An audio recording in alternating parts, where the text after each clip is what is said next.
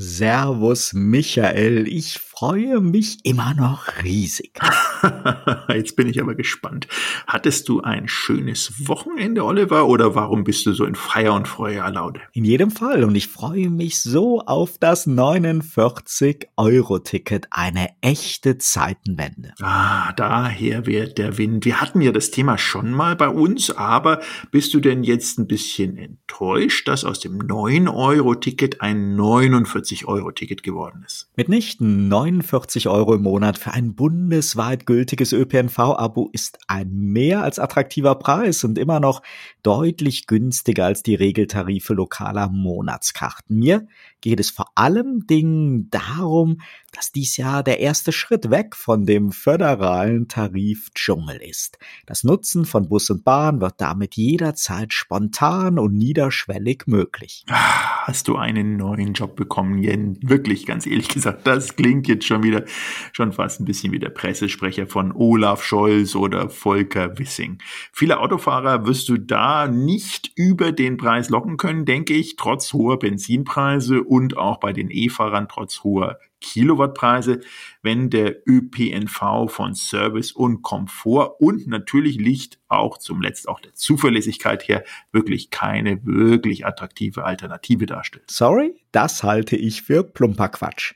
Es geht ja nicht darum, ein vorhandenes Auto abzuschaffen, sondern dieses öfters stehen zu lassen. Bus und Bahn sind in den Städten hoch attraktiv, nur oft auch relativ teuer. Und die Hausaufgaben auf dem Land für mehr Verbindung und eine bessere Taktung zu sorgen, entfallen ja nicht dadurch, dass es jetzt dieses neue 49-Euro-Ticket gibt. Umgekehrt wird da eher ein Schuh draus. Ich glaube fest an den Erfolg und dass damit auch deutliche Investitionen finanziert werden können. Ja, vielleicht ein bisschen blauäugig. Ich spreche da mal aus der Brille hier in München. Da haben wir ja mehrere Großprojekte, unter anderem auch die neue Stammstrecke, aber auch U-Bahn-Erweiterungen in zwei Richtungen.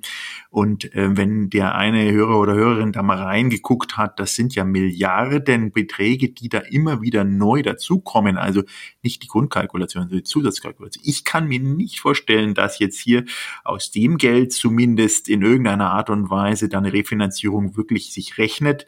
Denn es fehlt, glaube ich, in den Kommunen doch überall an Geld. Und nun brechen ja auch außerdem die Einnahmen von ihrem Stammklientel weg. Ja, das sind die bekannten Argumente, die sind aber ja nur valide, wenn es bei dem 49-Euro-Ticket alleine um den günstigeren Preis ginge. Oliver, um was geht's denn bitteschön sonst? Denn die Ministerpräsidenten und die gut alimentierten Chefs der Verkehrsverbünde dieser Nation und der Stadtwerke, von denen es ja mannigfaltig viele gibt, mussten doch geradezu zu ihrem Glück getragen werden.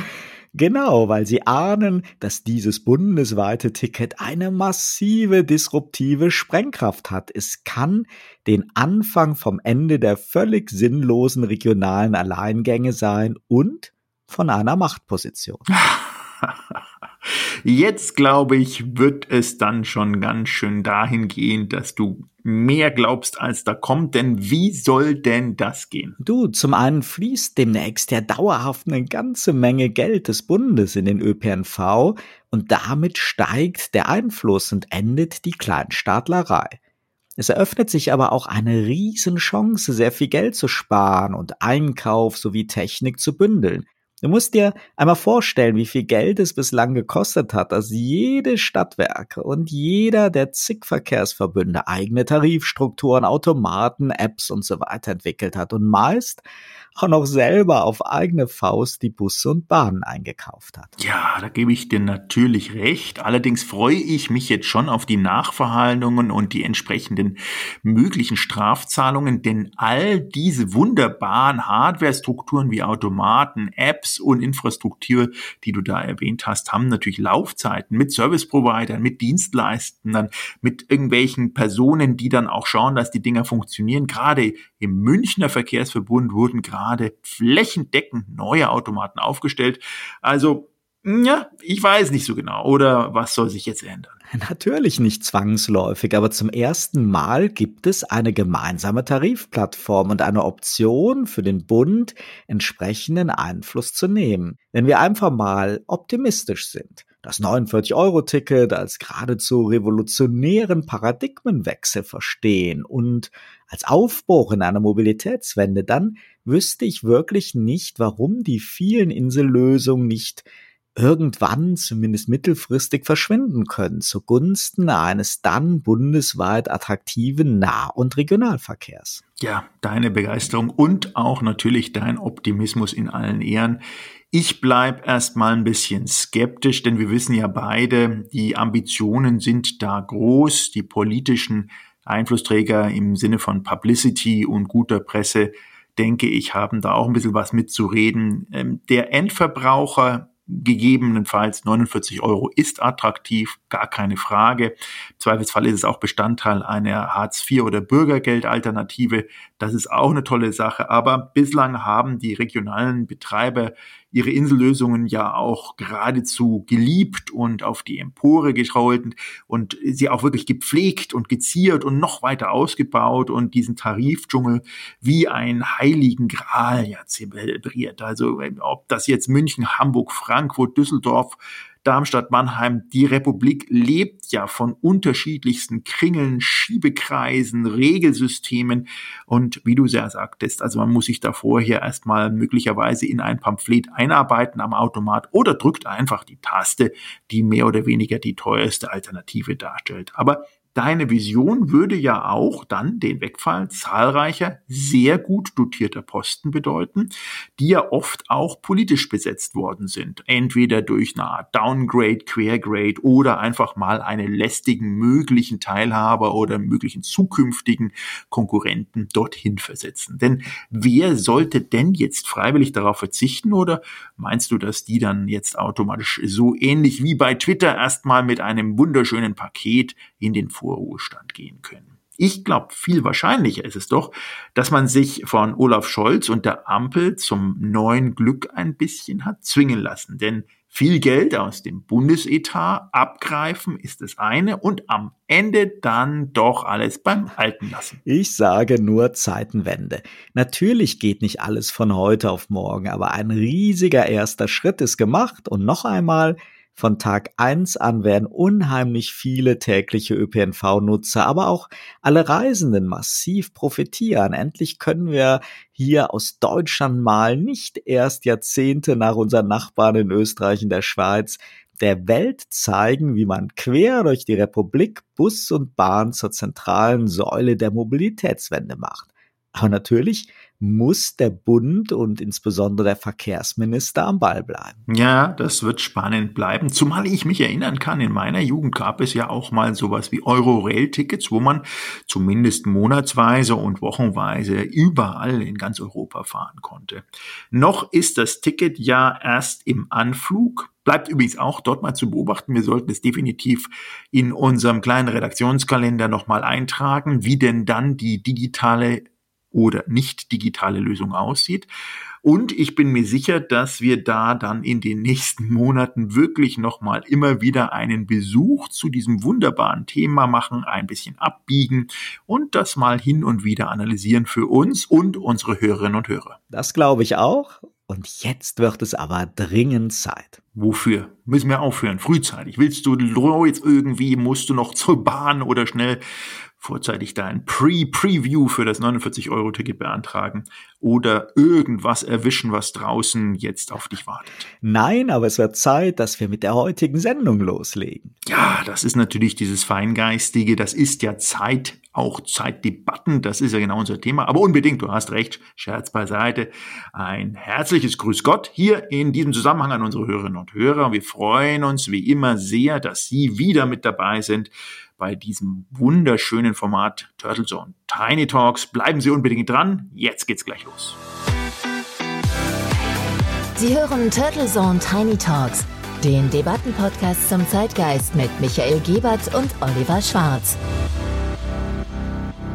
Guten Morgen und herzlich willkommen bei Turtle Zone Tiny Talk. Sie hören die Episode 102. Ja, und natürlich auch in dieser Woche begrüßen wir Sie und mein geschätzter Co-Host Oliver Schwarz der euphorische und neu ernannte Mr. 49-Euro-Ticket. Und natürlich Dr. Michael Gebert, der erst noch überzeugt werden muss, dass Bus und Bahn eine immer attraktivere Alternative für seine Elektrodroschke werden können. Ja, und wir starten natürlich mit Ihnen gemeinsam wieder in eine neue spannende Woche und freuen uns auf eine frische, zeitgeistige Debatte, die Sie hoffentlich so wie uns ein wieder einfangen wird und in diese neue Woche begleitet. So machen wir das und Themen gibt es ja genug. Die Angst, dass Elon Musk die kuschelige Feingeistoase Twitter beschädigen könnte. Die plötzliche mediale Erregung über einen angeblich zu China freundlichen Basta-Kanzler Olaf Scholz. Die neue Liebe der jungen Klimaschützer und Klebstofffans für das gute alte Museum in das man ja neuerdings sogar Kartoffelbrei und Tomatensoße mitbringen darf. Ach, ich glaube, wir haben heute die Qual der Wahl. Wunderbar. Sarkasmus, ich sehe schon, du sprudelst ja geradezu vor Ideen, denn in der Tat alles sehr, sehr spannende Debattenthemen. In der letzten Woche hat mich zumindest persönlich auch wirklich Twitter als eines der Medien, die ich sehr frühzeitig miterleben durfte, damals noch Jack Dorsey auch im Jahr der Gründung zufällig eher in USA kennenlernen durfte. Da waren es acht Leute und jetzt dieser 44 Milliarden schwere Übergang dann doch nach ewigem Hin und Her zu dem Großmeister Elon Musk und die Wellen sind wirklich ähm, einzigartig, würde ich mal sagen. Also ich hätte jetzt nicht mit dieser Erregungsstufe gerechnet in jede Richtung hin. Denn ähm, am Ende ist es ja eines dieser Medien, die zumindest die Chance haben, äh, wirklich ähm, ja eine neue Interpretation darzustellen. Es ist ja nicht das einzige Medium da draußen, in dem sehr sehr viel geschwobelt und erzählt wird. Und äh, insofern, warum sich das jetzt wieder so fokussiert, hm, schwierig. Letzte Woche hatte ich auch noch einen Ausflug, nämlich in das wunderschöne Prag zu einem sehr spannenden Event. Da gibt es eine große Sammlung auf dem äh, Ludowitz Castle, also auf der Burg hier in Prag direkt oben eine sehr, sehr große Kunstsammlung und die Familie hat für sich die Digitalisierung dieser Kunstsammlung entdeckt, nämlich in Richtung Non-Fungible Tokens. Wir hatten das Thema ja auch bereits bei uns schon ein bisschen durchdiskutiert und mal skizziert, was denn das ist. Und man versucht hier so als ähm, ähm Familie diese Historie, aber auch die Bürde, wie sowas erhalten werden kann, dahingehend zu regeln finanziell, dass man immer ein digitales Abbild schafft, auch für den Fall, falls sowas mal verloren geht und dann auch verkauft und handelbar macht. Und die ersten Ergebnisse äh, jetzt in diesem Jahr waren schon sehr, sehr vielversprechend und die hatten eingeladen auf die Burg ähm, mit ungefähr 250 geladenen Gästen, Künstlern der EU-Kommission und da durfte ich ihm am, auf einem Panel auch ein bisschen was erzählen, was wir als European Blockchain Association davon halten und unsere Einschätzung ein geben oder zumindest einfließen lassen. Und ich muss sagen, die Euphorie war sehr, sehr groß. Die Expertise der unterschiedlichen Künstler jeglicher Kunstrichtung bis hin zu einer Klavierspielerin, die alte Stücke der Urgroßmutter, die damals nur heimlich in, vor eigenem Publikum quasi vor der Familie spielen durfte, wurden nachdigitalisiert aufgenommen, auch von einer Künstlerin und sozusagen dann als NFT, als Audio-NFT versteigert. Also es war wirklich sehr, sehr spannend und auch ergreifend, weil ja Familie, Familienunternehmen und auch diese Historie gepaart eine durchaus neue Sichtweise auf Digitalisierung werfen könnten für andere Museen und große Kunstsammlungen. Und dann rollt in weniger als 14 Tagen der Ball im wüsten Sand von Katar. Und die ganze Welt wird zusehen. Die ganze Welt? Nein, eine Nation der großen Fußballtradition im Herzen Europas leistet Widerstand und wird weder den Fernseher einschalten, noch in der Kneipe Fußball schauen, keine Trikots kaufen und das Panini-Album verschmähen.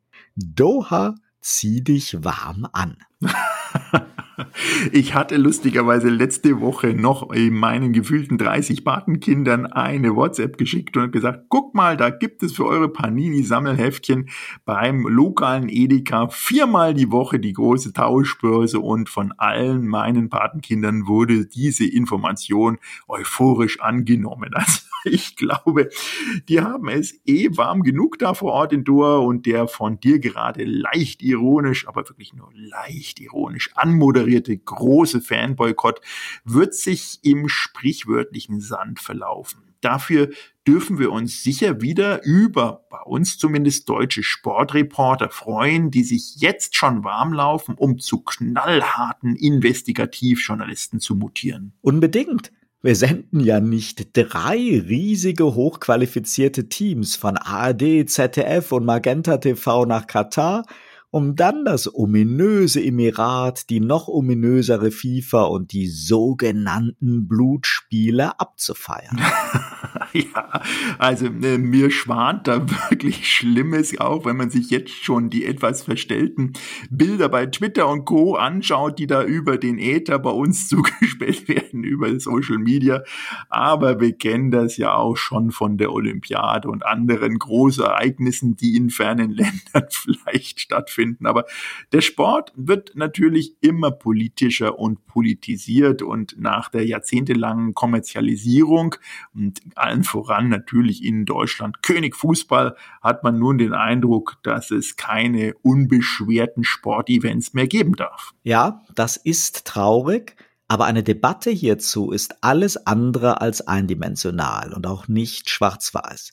Wenn du magst, können wir uns heute da mal ranwagen. Du bist von uns beiden ja, glaube ich, der größere Fußballfan, aber wir beide kennen ja auch die Region und ich schaue zusätzlich da auch noch mal immer so als Medienmensch interessiert mit drauf, wie viel Raum die Politik und Kritik an Gastgebern von zuletzt Olympia, jetzt der WM und anderen Großevents mittlerweile in Sportsendungen hat. Andererseits gibt es natürlich auch die journalistische Pflicht, über Kritik, Vorwürfe und Missstände zu berichten. Ja, einverstanden. Das ist, äh, glaube ich, auch auf jeden Fall erlaubt. Sollte man auch diese Berichterstattung zulassen, aber man sollte auch die Euphorie und eigentlich wirklich den König Sport und das sportliche Ereignis ein bisschen mehr positiven Raum hinein auch in dem Fall zugestehen.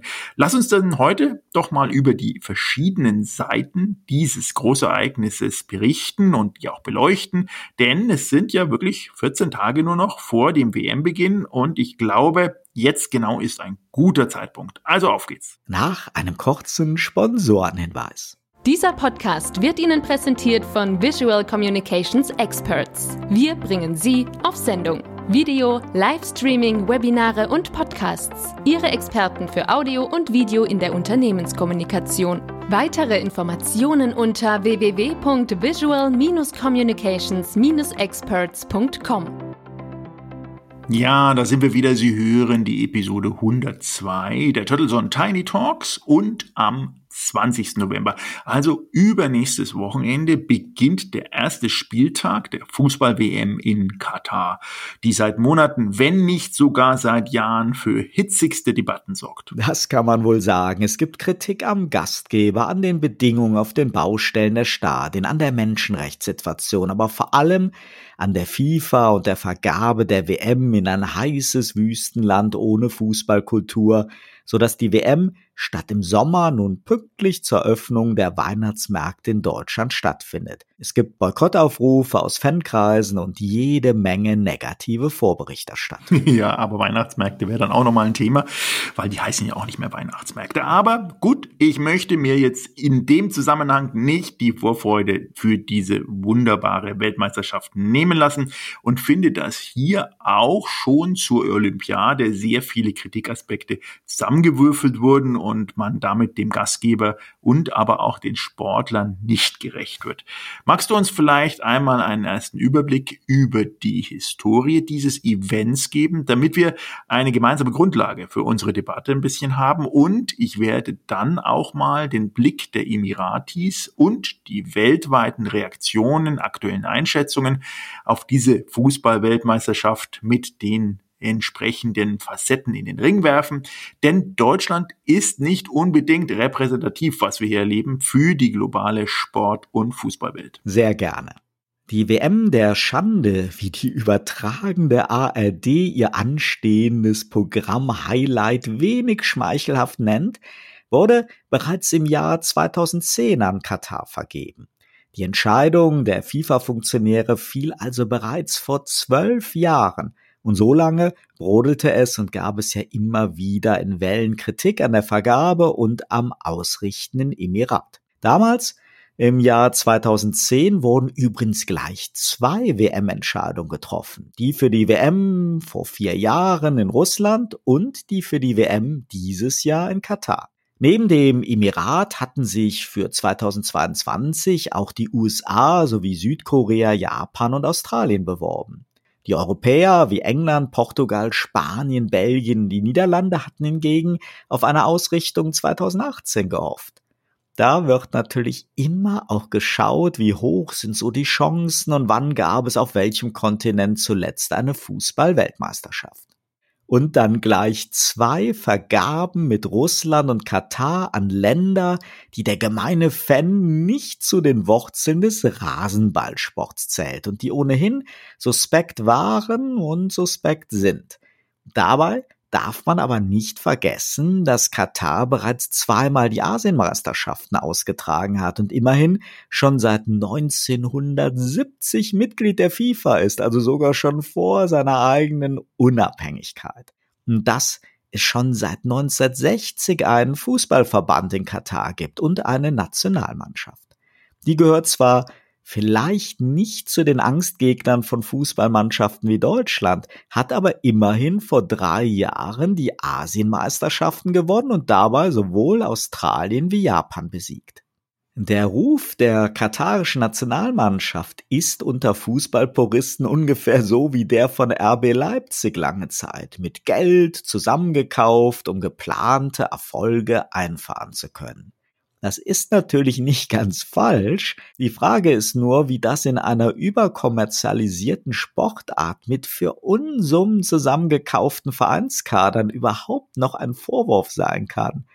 Da fehlt mir vermutlich das Fußball-Know-how, aber Katar dürfte da beileibe nicht das einzige Land sein. Und auch in anderen Sportarten kennen wir durchaus Abwerbung und Einbürgerung und andere Manöver, um Nationalteams zu stärken. Am durchgängigsten ist die Kritik aber wie immer an der FIFA. Denn deren Funktionären wird unterstellt, dass hinter solchen vermeintlich exotischen WM-Vergaben nicht nur vielleicht Bestechung, sondern vor allem ganz, ganz große geschäftliche Interessen stecken. Und der FIFA ist ja, wie auch dem IOC, bekanntlich alles zuzutrauen. Auch das ist mittlerweile als Generalverdacht fest verankert. Und selbst bei der Vergabe unseres geliebten Sommermärchens kamen ja im Nachhinein Ungereimtheiten ans Tageslicht, um hier mal sehr dezent und diplomatisch zu formulieren. Und schon damals war der katarische Sportfunktionär Mohammed bin Hamman einer der unrühmlichen Strippenzieher dass Katar, die Emirate und eigentlich der gesamte arabische Raum noch großes Fußballentwicklungspotenzial hat und damit die Chance auf große Profite in Aussicht stehen, liegt ja auf der Hand. Aber natürlich für mich als eher zurückhaltend Fußballbegeisterter sind in einer durch und durch kommerzialisierten Sportart mit völlig überbezahlten Profispielern solche Vorwürfe nicht wirklich schockierend, um gar von Blutspielen oder Spielen der Schande zu sprechen. Bleiben also die Vorwürfe an den Gastgeber im Hinblick auf Menschenrechte. Ausbeutung von Gastarbeitern, der Unterdrückung der Meinungsfreiheit, mangelnden Frauenrechten und der schwierigen Situation der LGBTQ-Szene, wie es heute so schön heißt. Und hier kann man natürlich auch bei einem Debattenstreit wohl ansetzen und mal untersuchen, ob so ein Mega-Event und die nunmehr zwölfjährige Vorbereitung nicht doch einige Reformprozesse angestoßen hat und ob sich nicht auch das Emirat Katar und die gesamte Region in hohem Tempo verändern. Außerdem kann man natürlich trefflich streiten, ob hier der Sport zur Imagekorrektur missbraucht werden soll oder nicht eigentlich jede WM, jede Olympiade, Großmesse und auch der Tourismus allgemein immer auch die Situation der Menschen vor Ort mehr oder weniger verbessern. Da kann man dann sicher zu unterschiedlichen Ergebnissen kommen, aber das einfach so beiseite zu wischen, das sollte man nicht tun. Etwas überspitzt formuliert geht es ja wieder um die alte Frage, ob Fans, die jetzt nach Katar zur WM reisen, ein Unrechtsregime unterstützen oder umgekehrt mit zur Völkerverständigung, Öffnung und Reform beitragen. Und zwischen diesen beiden extremen Polen gibt es ja noch sehr viel Spielraum für Zwischentöne und die vermisst man aber wieder einmal aktuell in der Debatte um die WM. Bleiben dann noch die Vorwürfe an das Emirat Katar und den Veranstalter, dass auf den WM-Baustellen eine hohe Zahl an Gastarbeitern unter unwürdigen Bedingungen geschuftet hat und es zu viel zu vielen Todesfällen gekommen ist. Wie viele weiß man nicht genau, aber eigentlich ist natürlich jeder Tote einer zu viel und sehr tragisch. Daher wohl auch der Begriff Blutspiele. Das sind zu Recht schwere Vorwürfe, denn hier ist auch die FIFA in der Verantwortung, die ausrichtenden Länder auf Menschenrechte und Arbeitsschutz zu verpflichten. Entsprechend bemüht und engagiert gibt man sich da ja. Kurzum, wir haben hier sehr viele Ebenen an Interessen und Vorwürfen und jeden Tag kommen neue Enthüllungen hinzu, die zeigen, dass so eine WM weit mehr ist als zwei, drei Wochen Rasenballsport. Wenn Katar angeblich fast 400 Millionen Dollar an das US-Sicherheitsunternehmen Global Risk Advisors für Bespitzelungen ausgegeben haben soll, wenn man sich mit Rufmord, Kampagnen und Bestechungen die WM-Ausrichtung gesichert haben soll, wenn das alles so stimmt oder auch nur ein Teil davon, dann steckt natürlich sehr viel mehr an Interessen dahinter als eine einfache Sportbegeisterung. Ich bin in jedem Fall hin und her gerissen in glühender Ablehnung dieser unaufhaltsamen Vereinnahmung des Sports für Profitinteressen, Machtspiel und Politik und andererseits aber auch in meiner Skepsis gegenüber Boykottaufrufen und der Instrumentalisierung der WM-Präsenz für sportferne Proteste gegen Katar oder die FIFA. Beide Seiten tun dem Sport damit keinen Gefallen. Aber vielleicht wünsche ich mir auch einfach nur eine Rückbesinnung auf fröhliche Sportevents ohne Überkommerzialisierung und Politisierung und ohne mafiöse Strippenzieher und Korruption. Ja, Oliver, du hast jetzt sehr, sehr viele Themen äh, sehr, sehr gut schon analysiert. Ich fange mal bei meiner äh, sozusagen Einschätzung auch vor Ort ein bisschen an, weil das Thema Kommerzialisierung war ein sehr, sehr gutes Stichwort. Du hattest mich ja ein bisschen als äh, den größeren Fan beschrieben und ich muss ganz klar sagen, meine Fanleidenschaft ist in den letzten Jahren und äh, de definitiv runtergegangen. Ich war am Anfang wirklich bei vielen Spielen, aber die äh, hochgradige Kommerzialisierung und sozusagen des Zusammenreihens von Stars und der Taktik des Ein- und Verkaufs, die dann teilweise größer ist als das eigentliche Spiel selber, ähm, hat mich dann zumindest auf einer Vereinsebene nicht mehr so begeistert, äh, weil ein Verein meines Erachtens muss dann auch immer sehr, sehr viel Eigendynamik haben, sprich auch frische, neue, junge Spielerinnen und Spieler hervorbringen, die dann auch dem Verein entsprechend ja irgendwie auch treu bleiben. Das ist vielleicht äh, Romantik, die ich da auch mittrage, aber so sehe ich zumindest den Sport, diesen Fußballsport. Ähm, aber er ist natürlich hochgradig kommerzialisiert, das hast du angesprochen, was dazu führt, dass also ein internationaler Wettbewerb, und das ist ja eben auch nicht der einzige, und eine Fußballweltmeisterschaft ist ja auch nicht eigenständig, die dann dort ausgetragen wird. Danach kommen ja noch andere äh, sozusagen ähm, Ligen beziehungsweise andere Austragungsthemen, die vielleicht jenseits vom äh, Männerfußball nicht so viel Resonanz finden, aber das wird ja zweit, dreifach genutzt. Ein ganz wichtiger Punkt, den du auch angeführt hast, und das, äh, glaube ich, gilt es extrem zu unterstreichen. Wir haben in Katar durch die äh, jetzt zwölf Jahre lang aufgebauten Infrastrukturen, aber auch Stadien, die übrigens nach den neuesten Richtlinien aufgebaut sind im Sinne von ähm, Reinhaltung, Schutz, Abbau, Wiederverwertung.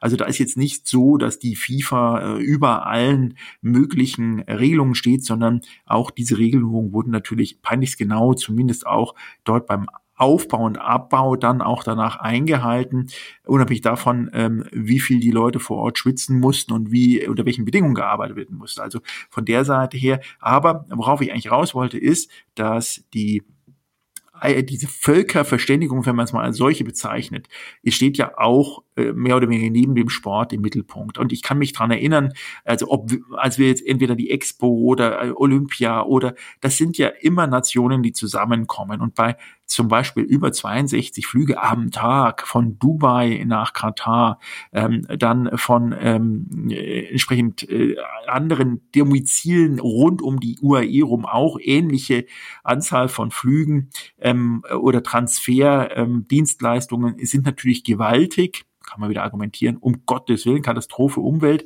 ja, klar, aber das hast du ja in jedem Land, weil dann müsstest du äh, wirklich alle diese Ausschreibungen ähm, streichen. Und wenn man dann ganz kommerziell vorgeht, du hattest ja damals, äh, als die Vergabe war, auch erwähnt, Südkorea stand auf dem Plan, äh, das große, in Anführungsstrichen, Entwicklungs-, aber umsatzstärkste Land im Sinne von Umsatzwachstum ist China, also müsste man dann konsequent ja auch mal in China so eine FIFA-Weltmeisterschaft stattfinden lassen. Und ich glaube, trotz aller geopolitischen Probleme und trotz aller Probleme, die da oben drauf gelegt werden als Trägermasse, der Fußball oder der Sport selber sollte erstmal definitiv ähm, nicht politisch sein. Er sollte auch nicht mit zum Zweck sein, die aktuell politische Gegebenheiten ähm, zu nutzen. Also wir hatten ja den Fall jetzt sogar in Deutschland, wo wir politische Leistungsträger vor Ort äh, gesehen haben in der letzten Woche äh, mit Vertretern aus den verschiedenen Interessensgruppen,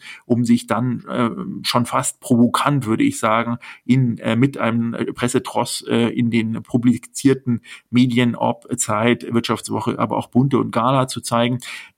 Da mache ich immer ein großes Fragezeichen hin und sage, ist denn das nötig? Weil ich glaube, so zumindest mein Eindruck aus der Region ist, die Leute vor Ort freuen sich auf diesen Sport. Die Leute vor Ort freuen sich auch auf die Stars in diesem Sport. Also jenseits jetzt von den Nationen geht es auch natürlich um Weltstars, die sie dann mal vor Ort erleben dürfen in den Stadien, die sie mal spielen dürfen, sehen, die sie vielleicht auch mal ganz nah dran erleben können, abends im Restaurant oder wo man immer den über Weg läuft. Weil eins muss man verstehen, all diese Austragungsorte sind ja sehr nah beieinander und für den Fan, der da hinkommt, der hat, glaube ich, ein ganz anderes ähm, sozusagen Feeling, ähm, als wenn das jetzt in ähm, anderen Ländern bislang ausgetragen wurde. Also das ist schon eine ganz, ganz eigenständige Sache. Ähm, aber ich finde es auch ein bisschen traurig. Ich kann mir vorstellen, dass da auch viele deutsche Firmen erstmal vor ein paar Jahren gedacht haben, na, jetzt kaufen wir uns mal ein Kontingent und machen unseren Mitarbeiterinnen und Mitarbeitern vielleicht eine Freude oder auch Kunden und dass es jetzt schon eher peinlich ist oder äh, möglicherweise auch die im Sinne der Political Correctness zurückgegeben werden müssen. Und das wäre, also ich glaube, es wäre noch schrecklicher, ähm, verkaufte aber ähm, in denen sozusagen an Ausländer verkauften Tickets leere Plätze zu sehen, aber trotzdem volle Stadien. Das, das wäre, glaube ich, finde ich dann eigentlich noch schlimmer als äh, konsequent zu sagen, es geht um den Sport. Es ist eine tolle Sache Richtung Völkerverständigung, hinter Richtung auch Entwicklung Katar im Sinne von mehr Offenheit, weil die Kataris werden sich das ganz genau anschauen. Das, glaube ich, kann man von sicher ausgehen. Die werden sich auch die unterschiedlichen, trotz dem Kontext eines Streckenregimes, aber die unterschiedlichen Nationalitäten anschauen, die werden sich diesen ganzen Event genau anschauen und danach analysieren und wollen auch in ihrem Umfeld in Vereinigten Arabischen Emiraten ähm, als moderner und äh, dynamischer und innovativer nach so einem Großevent auch rausgehen. Ich habe ja bei der Einleitung in das Thema mehrere Kritikebenen an der WM in Katar vorgestellt und man konnte sicher ein wenig heraushören, dass ich viele Schattierungen der Kritik und viele Argumente nicht sonderlich überzeugend finde. Andere dagegen skandalös und durchaus sehr gewichtig. Fangen wir mal mit so einem Blödsinn an wie den Zumutungen für die Spieler bei großer Hitze zu spielen und dass eine WM in unserem Winter ja gar nicht schön sein kann, da wir dann kein Public Viewing in Biergärten abhalten können und eigentlich ja schon verstärkt an Glühwein denken. Ich spitze das mal bewusst so zu, aber genauso wurde ja in den letzten Jahren immer wieder argumentiert. Nur haben wir einfach verschiedene Kontinente, wir haben verschiedene Zeit- und Klimazonen auf der Welt. Warum sollen große Teile der Welt sich nicht für eine WM bewerben dürfen, nur weil es dann für die Traditionsfußballnationen ungewohnt ist?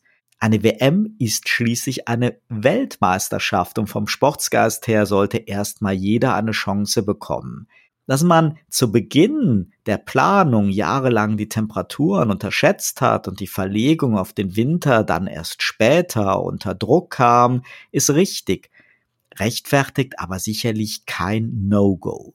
Auch die Kritik oder Sorge, dass Fans und Besucher in einem Land wie Katar nicht überall Bier oder anderen Alkohol trinken können, wird vor allem von denen vorgetragen, die ohnehin nicht dorthin reisen. Ein wenig Rücksichtsnahme auf andere Sitten und Gebräuche sollte man einfach schon erwarten können. Und jeder, der viel reist und von der Welt gesehen hat, der weiß, dass es natürlich auch in Katar für die Besucher aus aller Welt alkoholische Angebote geben wird. Etwas dezenter, etwas regulierter in Hotels oder Fancamps. Aber wollen wir jetzt ernsthaft kritisieren, dass öffentliche Saufgelage ausbleiben? Das hat irgendwie auch wenig mit Sportbegeisterung zu tun. Ja, bin ich völlig bei dir. Also äh, meines Erachtens geht's ja jetzt, wenn man die Debatte weiterführt, ja, dann könnte man ja sagen, Sport beziehungsweise Fußball hat dann auch immer was mit Alkohol zu tun äh, mache ich ein großes Fragezeichen dran. Und äh, wenn man sich dann wirklich das auch anschaut, ähm, in, in Deutschland äh, kommt man schon fast, aber auch in Europa kommt man natürlich schon fast auf diesen ähm, äh, Trugschluss oder Endschluss, dass man sagt, ja, es hat wirklich viel mit Alkohol zu tun. Da wird vorgeglüht, da wird nachgeglüht, da wird äh, während ähm, des Events dann entsprechend Alkohol getrunken, beziehungsweise dann in schon, schon fast ein bisschen scheinheilig während der Champions League dann nur alkoholfrei ausgeschenkt in den Stadien, aber vorher dann tonnenweise an äh, entsprechenden äh, normalen alkoholischen Getränken zu sich geführt, dass dann die Flaschensammler, ähm, äh, zumindest kenne ich es aus München, dann gerade beim Champions League Spielen wirklich hinten dran da wirklich ihren Payday haben, weil weil dann äh, alle ihre Flaschen da stehen lassen. Also wenn das die Essenz des Fußballs ist. Hm. Ja, und dann kommen wir zu dem Vorwurf, dass sich Katar wie auch andere Emirate immer sichtbarer und unentbehrlicher machen wollen und dafür auch Sport, Messen und Events nutzen. Wer das per se kritisiert, hat noch nie eine Sponsorenpräsentation oder Bewerbungsunterlagen von Ausrichtern gesehen. Auch aus Deutschland. Hierzulande freuen wir uns ja immer noch daran, dass die Welt uns beim Sommermärchen ganz sympathisch fand. Diese Imagegewinne sind fester Bestandteil jeder Überlegung, warum man so viel Geld ausgeben soll, um eine Olympiade oder WM auszurichten oder ein Formel-1-Rennen. Ich würde es also Katar nicht vorwerfen, dass ihr Sportengagement auch daher rührt. Was aber hierzulande, glaube ich, immer übersehen wird und oft von Unkenntnis herrührt, ist der Umstand, dass diese Länder, auch Dubai und die Emirate, auch ihren Bürgern etwas bieten wollen. Fakt ist, die, die ganzen äh, Stadien sind mit Stolz aufgebaut worden. Übrigens alles auch internationale Architekten, also auch für den Architekturbegeisterten Mithörerinnen oder Mithörer Ganz tolle Sache. Hauptmotivation ist also nicht Sportwashing, wie es so schön heißt, um bei uns Gnade zu finden, sondern wenn dann Sportwashing, um innenpolitische Ziele zu verfolgen oder auch regionale Ziele. Wir dürfen ja nicht vergessen, dass es zwischen Katar und anderen arabischen Ländern ganz schönen Beef über Jahre gab. Saudi-Arabien schaut jetzt auch mit Argusaugen nach Doha und will auch um jeden Preis eine WM und die Austragung der Olympiade. Auch für die Formel 1 und Golf werden in der Region locker Unsummen investiert. Und ja, das bringt massive Veränderungen in die Sportlandschaft. Ja, und wie du gesagt hast, also allein Dubai mit 3,4 Millionen Einwohnern und wachsend, da kommen noch Touristen dazu. Äh, die ganze Region ist faktisch nicht leer, sie ist voll, ja, und äh, das ist auch eine, also mittendrin in der Hauptreisezeit, sprich viele Leute fahren jetzt nicht nur wegen, sondern auch vielleicht, äh, weil sie das gerade so empfinden, ich weiß nur von Freunden, weil sie ähm, Formel 1 begeistert sind, die jetzt nach Abu Dhabi zum World Cup fahren. Und dort wird natürlich das Thema World Cup kombiniert mit FIFA auch schon gespielt. Also da gibt es dann äh, sozusagen Sportbegeisterte, die dann den Tross auch danach ähm, Richtung Katar richten. Und das ist auch okay so. Ich meine, es gibt einfach auch sehr, sehr viele Personen, die jenseits von äh, Politik und Metathemen sich genau dieser Leistungsshow, die dann auch nicht nur jetzt länderweise stattfindet, ich erinnere, äh, das Argument internationale Automobilausstellung, IAA, ja, gleichzeitig aus Frankfurt raus nach München und München in einem Atemzug will die IAA, kriegt die IAA und verbietet ab dem nächsten Jahr alle Dieselfahrzeuge. Also das ist eine ganz spezielle Sache, wie Deutschland diese Leistungsshows dann für sich ähm, auch wahrnimmt, umsetzt oder umsetzen will. Und ich sage mal, kann man alles machen, aber man sollte dann ähm, nicht mit dem großen, großen Hammer der Kritik immer um sich schlagen, sondern auch mal jetzt äh, das auf sich zukommen lassen und schauen, wie das ähm, funktioniert. Und ich glaube, so ein schöner, rührseliger Abend ähm, vor dem Fernseher, ein kleines Private Public Viewing dort zu machen und dann vielleicht, wenn man unbedingt dann das äh, Extreme ähm, äh, sucht und sich noch ein Kiste Bier daneben stellt, soll es sein. Und dann kann man das auch so genießen. Und ich glaube, das wird eine tolle Sache werden. Bleiben noch die politischen Rahmenbedingungen und die Vorwürfe über die Bedingungen an den Baustellen für die WM.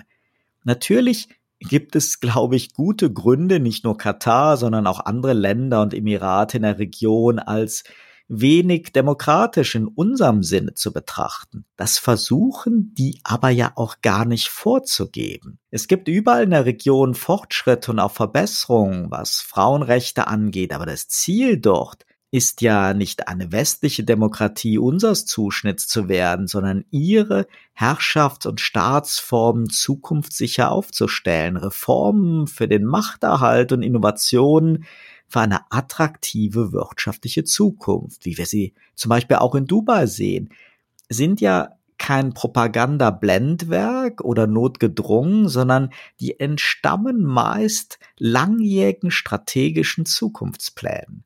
Und ich bin wirklich weit davon entfernt, hier den PR-Mann für Katar zu geben oder Katar und Dubai in einen Topf zu werfen. Ich will nur aufzeigen, dass es glaube ich, etwas vermessen ist, wenn wir sportliche Weltereignisse nur dort akzeptieren, wo unser politisches System als Goldstandard gilt. Olympiaden und Weltmeisterschaften sollen ja Menschen aus ganz unterschiedlichen Systemen und Kulturkreisen zusammenbringen. Nenn mich naiv, aber ich glaube immer noch an die positive Wirkung und ich halte wenig davon, Gastgeber kurz vor Eventbeginn zu brüskieren oder Sportler zu drängen, mit Symbolaktionen zu Aktivisten zu werden. Kritik an Katar ist völlig legitim und sicher auch an vielen Stellen mehr als begründet, aber doch weniger in der Rolle des WM-Gastgebers, sondern wenn, dann ganz allgemein wegen Menschenrechtsverletzungen, Todesstrafe und Katars geo- und energiepolitischen Strategien. Und dann sollte man natürlich auch vermeiden, immer mit zweierlei Maß zu messen. Boykotte von Sportevents halte ich meist für unglücklich und sehe auch da, dass der Sport von Kritikern instrumentalisiert wird. Diese politische Aufladung und Überdehnung schadet, aber den Idealen des Sports massiv, mindestens genauso wie die Kommerzialisierung und die Korruptionsvorwürfe gegen die großen Weltverbände. Bleibt also noch der unmittelbar mit der WM verknüpfte Vorwurf im Hinblick auf sklavenähnliche Zustände für Gastarbeiter auf den Stadionbaustellen. Das wird zwar auch immer wieder bestritten, aber es kann, glaube ich, da keinen ernsten Zweifel daran geben, dass die Gastarbeiter in diesen Emiraten ja keine gleichen Rechte und wirklich mangelnden Schutz genießen. Wie schon zu Beginn gesagt, das sind Umstände, die es nicht rund um eine WM oder eine Olympiade geben darf. Hier sind FIFA und IOC oder auch andere Weltverbände gefordert, alle Bewerber und Ausrichterländer unmissverständlich in die Pflicht zu nehmen und einen zu definierenden Standard an Menschenrechten, Arbeitsschutz und Entlohnung einzuhalten. An dem Punkt sollte es dann auch nicht um den Status quo und Geflogenheiten im Ausrichterland gehen, sondern um eine weltweite Norm, die vorgegeben wird, so wie das heutzutage ja auch immer häufiger bei Auftragsvergaben und Ausschreibungen erfolgt. Die FIFA beteuert, das ja dann auch zu tun, aber anscheinend war man doch hier sehr nachlässig mit den Kontrollen oder hat das Thema immer wieder aus den Augen verloren. Hier ist, glaube ich, auch wirklich scharfe Kritik richtig. Aber die hat es ja nun auch über die zwölf Jahre immer wieder gegeben. Und glaubt man dem Emirat und der FIFA, wurden daraufhin ja dann auch viele Missstände abgestellt oder die Zustände verbessert. Das sollte aber wirklich in Zukunft ein absolutes No-Go sein. Ja, und diese ganzen Geschichten rund um Bespitzelung, Rufmordkampagnen und Bestechung, die diskreditieren natürlich nicht nur die beteiligten Sportfunktionäre, sondern auch das Ausrichterland und vor allem die FIFA mit ihrem Boss Infantino, der ja wirklich alles dran setzt, dass wir uns Josef Blatter wieder zurückwünschen. Und die Vorwürfe, gehen ja noch weiter in Richtung Schweizer Bundesanwaltschaft. Insgesamt seit vielen Jahren verstörende Vorgänge, die mehr mit Mafiageschäften als mit Sport zu tun haben. Anscheinend lässt sich aber beides irgendwie nicht mehr trennen. Und dennoch glaube ich, dass Boykottaufrufe und Headlines wie Spiele der Schande und was wir während der WM noch alles hören werden, nicht wirklich hilfreich sind. Und für uns Medienmacher und die Journalistenkollegen der übertragenen Sender gibt es zwar jetzt so ein Fenster in ansonsten ja eher medienphobischen Ländern, aber dieses geöffnete Fenster für den Sport jetzt zu andauernder Negativberichterstattung und Provokationen zu nutzen, wird anschließend die Situation für Journalisten dort sicherlich nicht verbessern. Ich würde mir zwar unbedingt gut recherchierte, kritische Reportagen zum Gastgeberland auch in den Monaten nach der WM wünschen, aber dann von echten Investigativreportern, von den Auslandskorrespondenten und nicht permanent von Spielkommentatoren oder Studiomoderatorinnen. Der Fußball nimmt sich, glaube ich, eh schon viel zu wichtig. Und ja, Katar ist sicherlich eine autoritär regierte Monarchie mit allen damit verbundenen Problemen. Aber ich glaube schon, dass Sigmar Gabriel da einen Punkt hat, wenn er auf die Zukunftsvision des Emirs verweist und darauf, dass das Land ja eigentlich erst seit 1971 in dieser Form existiert, unabhängig vom Vereinigten Königreich. Katar ist sicher weit weg von unseren Gesellschaftsidealen. Aber wie Gabriel zu Recht hinweist, hatten wir bis in die 70er Jahre hinein auch starke Einschränkungen der Selbstbestimmung für Frauen und gab es 1994 die Strafbarkeit von Homosexualität. Das ist auch gerade mal 28 Jahre her. Manchmal wünsche ich mir, dass wir berechtigte Kritik nicht immer so von oben herab äußern. Kritik wird, glaube ich, wirksamer, wenn sie auf einer Basis von Respekt erfolgt und nicht mit diesem ständigen Tenor des Besserwissenden. Die Menschenrechtssituation in Katar und die Machenschaften geldgeiler Sportfunktionäre sind zwei getrennte Handlungsstränge und die FIFA ist ja keine James Bond-artige Geheimorganisation, sondern eine viel zu mächtige Krake, in der auch lustig DFB-Vertreter im Executive Committee sitzen. Bin Hamann ist sicherlich besonders ominös, aber der deutsche und europäische Fußball auch nicht gerade die letzte Bastion ethisch einwandfreiem Sportgeistes. In dem Sinne, es geht nicht nur um Katar. Es muss sich auf breiterer Front etwas ändern. Die Forderung, dass solche Weltmeisterschaften nie mehr in diesen Regionen stattfinden dürfen, ist falsch und ist auch völlig unrealistisch. Vielmehr sollte man fordern, dass es nie wieder so einen Korruptionssumpf rund um die mächtigen Sportverbände und ihre Funktionäre geben sollte. Und es braucht klare Ethikregeln. Da haben unsere Regierung sehr, sehr wohl Einfluss drauf, wenn sie wollen. Das IOC hat diese nun auf dem Papier, die FIFA arbeitet dran. Das dürfen dann aber wirklich nicht wieder jahrelange Lippenbekenntnisse bleiben. Ja, und man darf auch nicht vergessen, alle diese großen Events haben auch Sponsoren. Ähm, wird sich zeigen, wie diese Sponsoren damit umgehen. Ich glaube, da wird sich jetzt nichts großartig ändern. Das wäre auch in alle Richtungen, denke ich, das falsche Signal. Die WM jetzt wird trotz aller Kritik, glaube ich, wieder ein großes Ereignis und den Fans, die sich trotz aller Herausforderungen auf dem Weg nach Doha machen, wünsche ich in jedem Fall tolle Einblicke und schöne Erlebnisse, auch mit etwas weniger Alkohol. Es bleibt spannend. Also wir können resümieren, glaube ich, Oliver, wir beide freuen uns trotz, äh, sagen wir mal, weniger oder mehrer Fußballbegeisterung wieder auf eine spannende Leistungsshow, wie sich das da entwickelt. Zumindest freue ich mich wirklich auf die Personen, also auf den einen oder anderen Spieler, weil ich einfach auch dann die Ballkünste bewundern kann und mir das anschauen kann, was da für tolle Steilvorlagen oder tolle Abstöße oder was auch immer passiert. Also das, glaube ich, wird eine tolle Nummer werden. Die Panini-Heftchen zumindest haben sich gut verkauft ja, vielleicht auch in meiner kleinen Blase da in München und im Rahmen meiner Patenkindstudie, aber letztendlich kann ich sagen, das ist nicht weniger geworden als beim letzten Mal. Und damit bleibt uns diese Woche zumindest der Ausblick auf eine hoffentlich auch friedliche Zeit in diesen zwei Wochen bis zur WM und äh, ja, freuen uns auf Ihr Feedback über den Kanal WhatsApp, aber natürlich auch per Mail.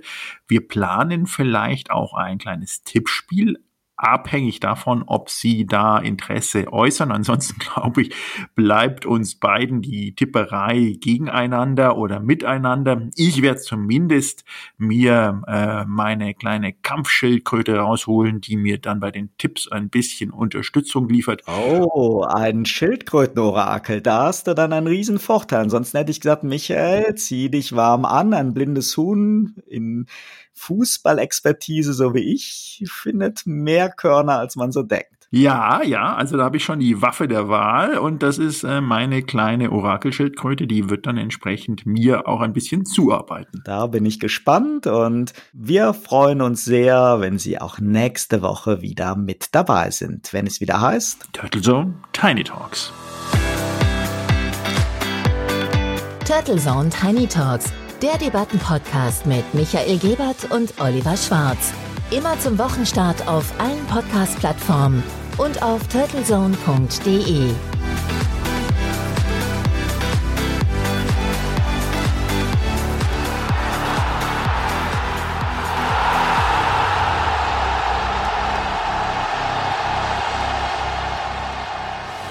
Für Werbung in diesem Podcast oder eine Sponsoring-Partnerschaft wenden Sie sich bitte an Turtle Media unter 0721 977 907 15